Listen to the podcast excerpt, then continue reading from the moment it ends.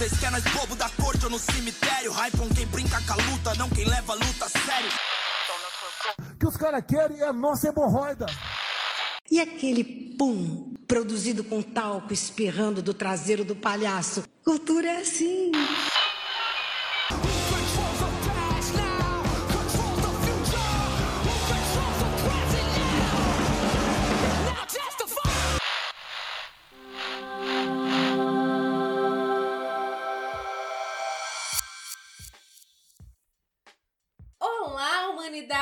Criaturas engraçadas e frágeis que, não satisfeitas em destruir o que eu criei, insistem em destruir o que vocês mesmos criaram e se destruir no processo.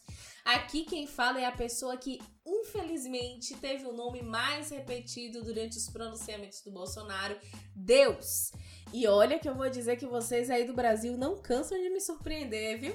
Claro que isso é o modo de falar, né? Visto que eu sou onisciente. Esse ano tá tão maluco, tem acontecido tanta coisa que eu decidi transformar este podcast num programa semanal pra vocês, meus amores, seguimores, seguideuses, seguideus. Não, Deus só sou eu. A partir de hoje, todo sábado, dia do Senhor e das Bruxas, você pode conferir no seu agregador que vai ter um episódio novo aí pra gente manter esse contato gostoso entre divindades e humanidade. Uma vez por semana, todo sábado, um episódio novo. Não esquece pra depois não dizer que eu não avisei.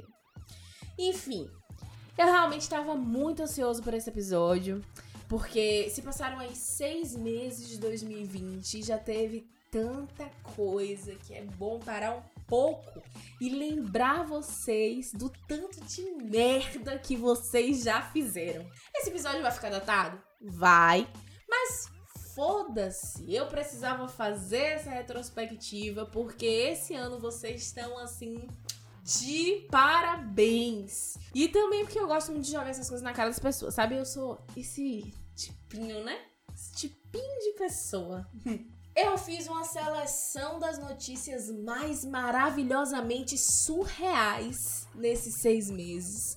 E eu quero compartilhá-las com você. Vamos lá. Logo que o ano começou, já tiveram duas tragédias aí pra vocês, né? A morte de um bilhão de animais em um incêndio e a morte de Kobe Bryant e a filha dele e tal. Daí eu daqui de cima fiquei pensando, né? Caralho, o ano que começa assim não vai dar certo. E variar, tava certo. Logo de cara, vocês me inventam uma possível guerra nuclear. Eu fiquei assim muito feliz, porque eu pensei no título perfeito para este episódio, que seria Política e o Holocausto Nuclear. Ai, velho, era um nome foda, né? Na época. Porque, porra, é genial você ter uma raça que consegue criar situações onde a ameaça de genocídio nuclear é uma coisa, sei lá, corriqueira, sabe? Mas enfim, só a título de informação, pra quem não sabe o que eu tô falando, porque passou o ano todo jogando Animal Crossing, eu vou dar um breve resumo do que rolou. No dia 3 de janeiro, antes ainda de Iemanjá conseguir pegar as oferendas do mar, chega a notícia de que o presidente Trump ordenou um bombardeio no Iraque, tal qual o drama de Dr. Stranger Love. Inclusive, esse filme é perfeito e quem não assistiu não tem parte comigo, nem é digno de mim. Enfim, Trump matou o principal comandante militar do Irã. Aí o Irã ficou puto. Disse que ia revidar, que ia morrer gente. E aí, depois que um avião da Ucrânia foi explodido sem querer, né? Até porque, né? Essas coisas de avião explodir acontece, né, gente? Corriqueiro.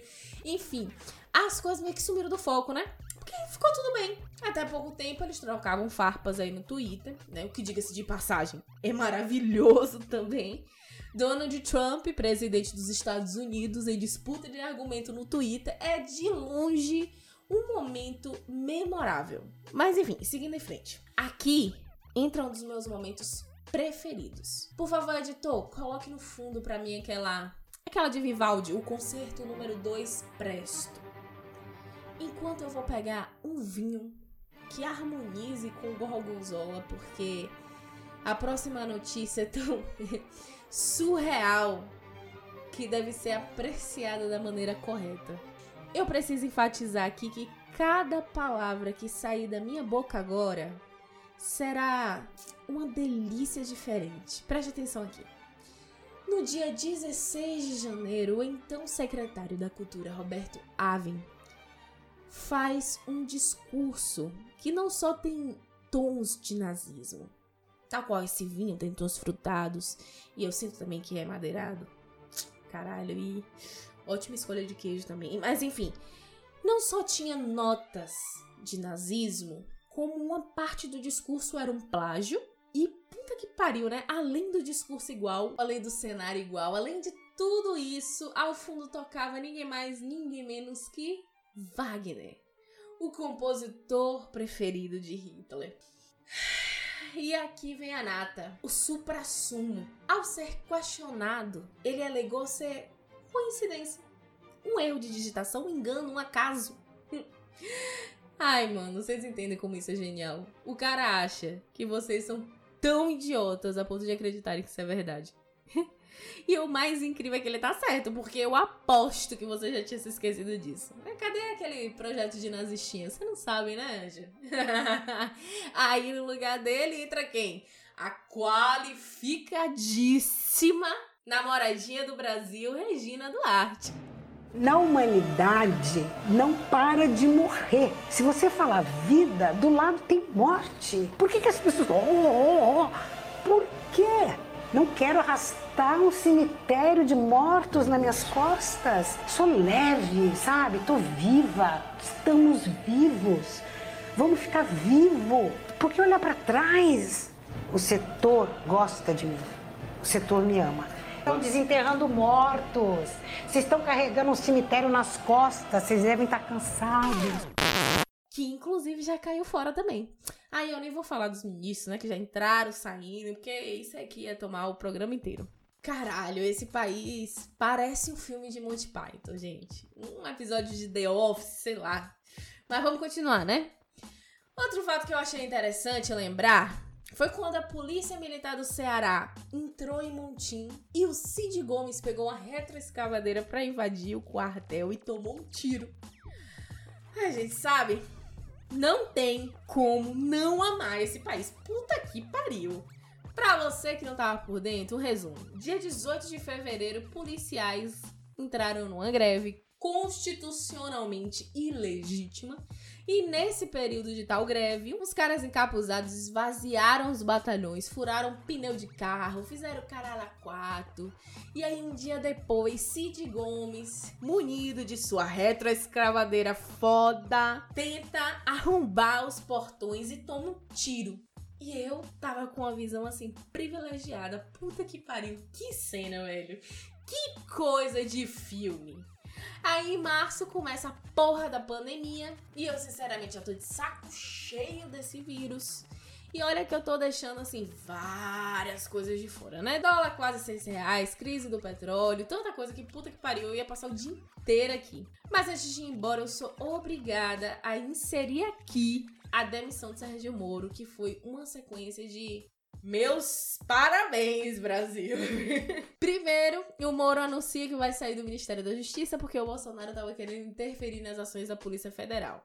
Depois, o Bolsonaro convoca uma reunião em rede nacional para se justificar e fala que para economizar energia, ele desligou uma piscina que é aquecida por energia solar, né?